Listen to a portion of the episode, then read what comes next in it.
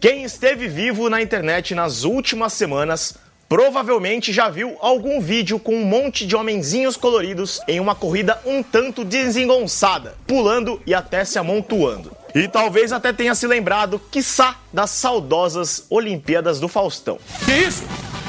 Ô louco! Brincadeira! Ô louco, meu! Olá! Eu sou César Soto e neste Semana Pop vou poder falar finalmente sobre o grande fenômeno dos games durante essa quarentena, bicho! Tall Guys. Errou! Perdão, Fall Guys. O jogo virou um sucesso ao misturar gincanas no melhor estilo de Domingão do Faustão com um dos gêneros mais populares dos últimos anos, o Battle Royale. Tanto que dá para dizer que Fall Guys é grande candidato a se tornar o próximo Fortnite. O subtítulo do jogo Ultimate Knockout torna as coisas um pouco mais claras. Isso porque no game dezenas de jogadores participam de disputas online com corridas envolvendo barreiras, portas falsas, plataformas giratórias e bolas gigantes arremessadas contra eles. As competições podem ser individuais ou em equipes e também tem objetivos diferentes, como roubar um rabo de outras pessoas ou coletar ovos.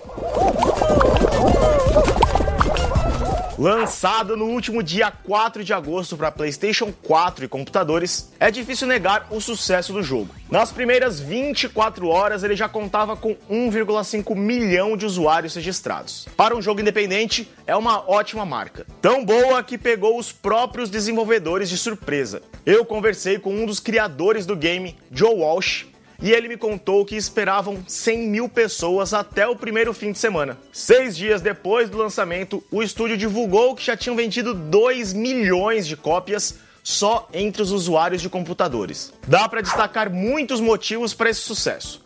Entre eles, o fato do jogo ter sido lançado de graça para os assinantes do serviço Premium do PlayStation. Mas no fim do dia, o que explica mesmo é que Fall Guys é muito divertido. O sistema de rodadas significa que o game é rápido, ou seja, não é preciso vencer uma partida completa para conseguir aquele sentimento de gratificação. Basta não ser eliminado. Com isso, o gosto da derrota também costuma ser passageiro, já que a chance de se recuperar logo chega.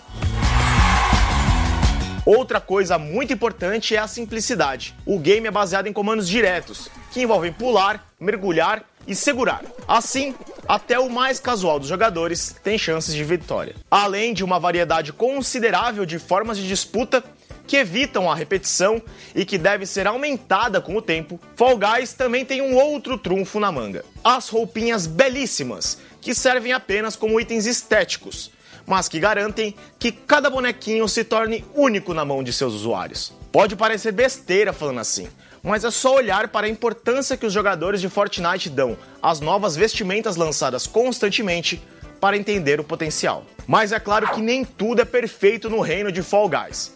Um sucesso inesperado desses, especialmente para um estúdio independente, uma hora cobra seu preço. E ele chegou rápido, viu? Uma das grandes piadas entre os jogadores é que mais difícil até do que vencer cinco partidas seguidas é conseguir se conectar a cinco partidas seguidas. Os servidores simplesmente não têm dado conta do fluxo de pessoas. Até um dos criadores, Walsh, me disse isso. Abre aspas. Esse tipo de sucesso traz problemas que você não tem como prever. As coisas têm dado errado de maneira que a gente nem via. Fecha aspas. Mas o estúdio tem se dedicado a consertar esses defeitos. Dava para ver na cara do desenvolvedor que ele não tinha tido muito tempo de comemorar. As partidas ainda caem, e caem bastante, mais menos. Mas e vocês? Estão curtindo Fall Guys? Já venceram muitas partidas? Quais são as suas rodadas favoritas? Deixem seus pitacos aí nos comentários. E se você está me ouvindo em podcast, não esquece de assinar aí para não perder nenhum Semana Pop. Até a próxima!